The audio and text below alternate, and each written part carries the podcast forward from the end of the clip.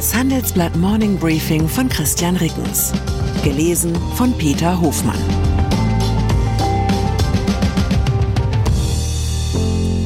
Guten Morgen allerseits. Heute ist Mittwoch, der 13. September. Und das sind unsere Themen. Abgang. BP-Chef stolpert über Compliance-Verstoß.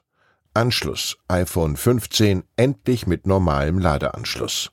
Absicht. Vestagas Pläne für die Europäische Investitionsbank. Nach einer kurzen Unterbrechung geht es gleich weiter. Bleiben Sie dran. Wie steht es um den Standort Deutschland? Wie entwickelt sich der Goldpreis? Wie führe ich in meinem Unternehmen KI ein? Ich bin Horst von Butler, Chefredakteur der Wirtschaftswoche und jeden Tag liefern wir Ihnen Analysen, Kommentare, Reportagen und Hintergründe, damit Sie fundierte Entscheidungen treffen können. Sei es für Ihr Geld, Ihre Immobilien, für Ihre Karriere oder für das eigene Unternehmen. Wir begleiten Sie beim nächsten Schritt und wir denken an den nächsten Schritt. Für unsere journalistische Arbeit wurden wir jetzt sogar mit dem European Publishing Award ausgezeichnet als Magazin des Jahres und das wollen wir mit Ihnen feiern. Auf vivo.de slash ausgezeichnet können Sie jetzt drei Monate lang die Vivo zum halben Preis lesen. Also da würde ich ja zuschlagen. Ich freue mich auf Sie. BP. Es war die Top-Personalie von gestern Abend. Der Chef des Ölkonzerns BP, Bernard Looney, tritt überraschend mit sofortiger Wirkung zurück. Wie das Unternehmen am Dienstag mitteilte, soll Finanzchef Murray Auchincloss den Konzern vorübergehend führen. Looney habe BP darüber informiert, dass er ehemalige Beziehungen zu Kollegen nicht wie vorgeschrieben komplett offengelegt habe. Der 53-jährige BP-Veteran hatte sein Amt im Februar 2020 mit dem Versprechen angetreten, bis zum Jahr 2050 null Nettoemissionen im Unternehmen zu erreichen. Außerdem wollte er Milliardensummen in erneuerbare und kohlenstoffarme Energien investieren. Zuletzt hatte Looney aber einige seiner ehrgeizigen Ziele zurückgezogen und die Ausgaben für Erdöl und Erdgas wieder erhöht. Europäische Investitionsbank eine Dänin will Nachfolgerin eines Deutschen auf einer Position in Luxemburg werden und muss dazu eine spanische Konkurrentin aus dem Feld stechen. Das muss dieses vereinte Europa sein, von dem immer alle reden.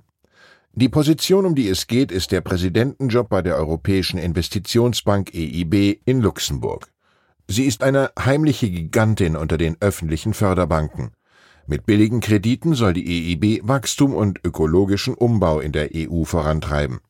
In den zwölf Jahren unter dem scheidenden deutschen Präsidenten Werner Hoyer ist die Kreditsumme der Bank von 52 Milliarden auf über 72 Milliarden Euro gestiegen.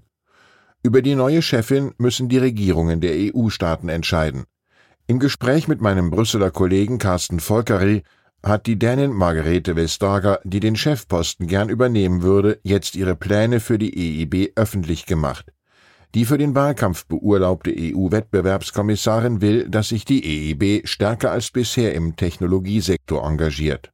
Es mangle an europäischer Finanzierung, wenn Start-ups eine bestimmte Größe erreichten und ihre Produktion skalieren wollten.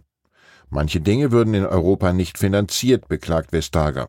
Die EIB könnte neue Finanzprodukte mit großen Pensionsfonds und Family Offices entwickeln, sagt sie weiter. Diese hätten ein Interesse daran, Start-ups langfristig zu unterstützen.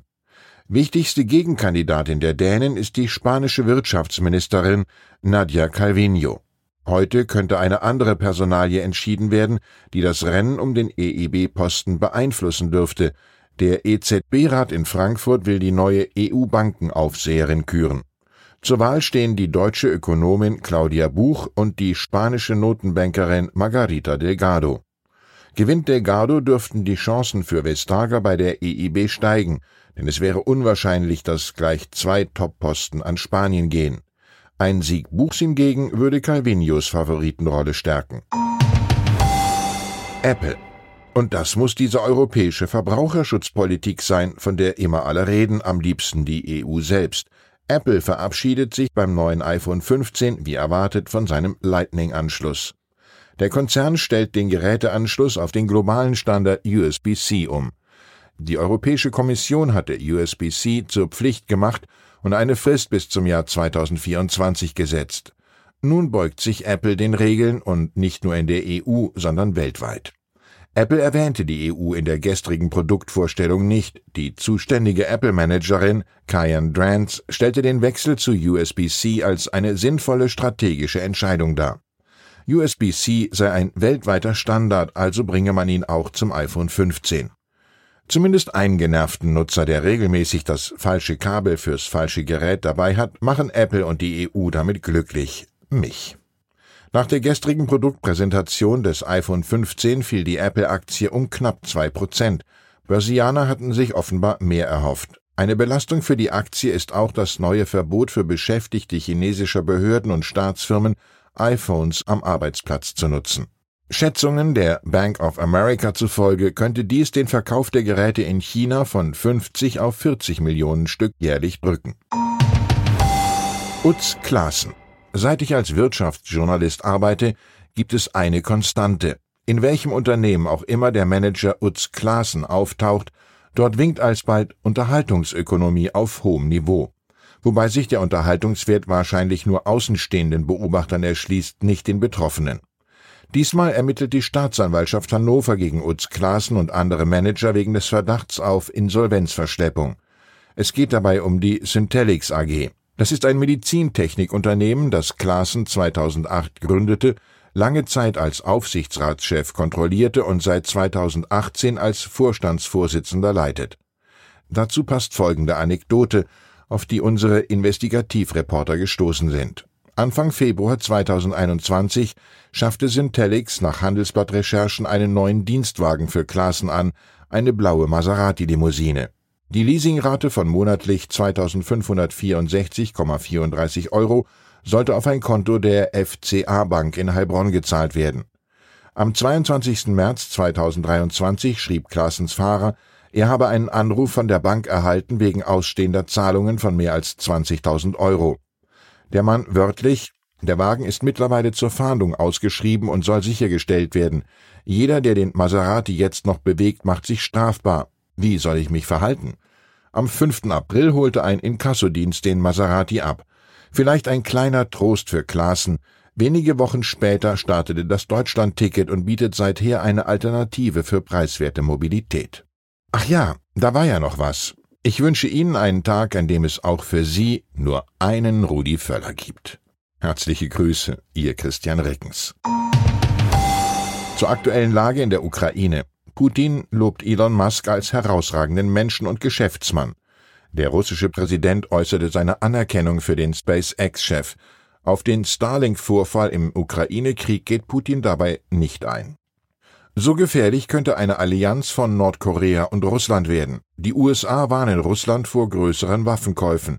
Wie weit wagen sich Nordkoreas Führer Kim Jong-un und Russlands Präsident Wladimir Putin vor? Weitere Nachrichten finden Sie fortlaufend auf handelsblatt.com/Ukraine. Willkommen in der Zukunft der Technologie mit dem Handelsblatt Summit Zukunft IT.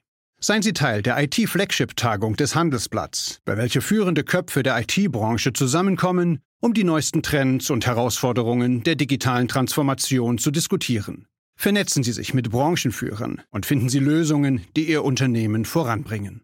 Exklusiv für unsere Podcast-Hörer sichern Sie sich jetzt 20% Rabatt auf Ihre Anmeldung. Besuchen Sie zukunft-it.jetzt und verwenden Sie den Vorteilscode Podcast.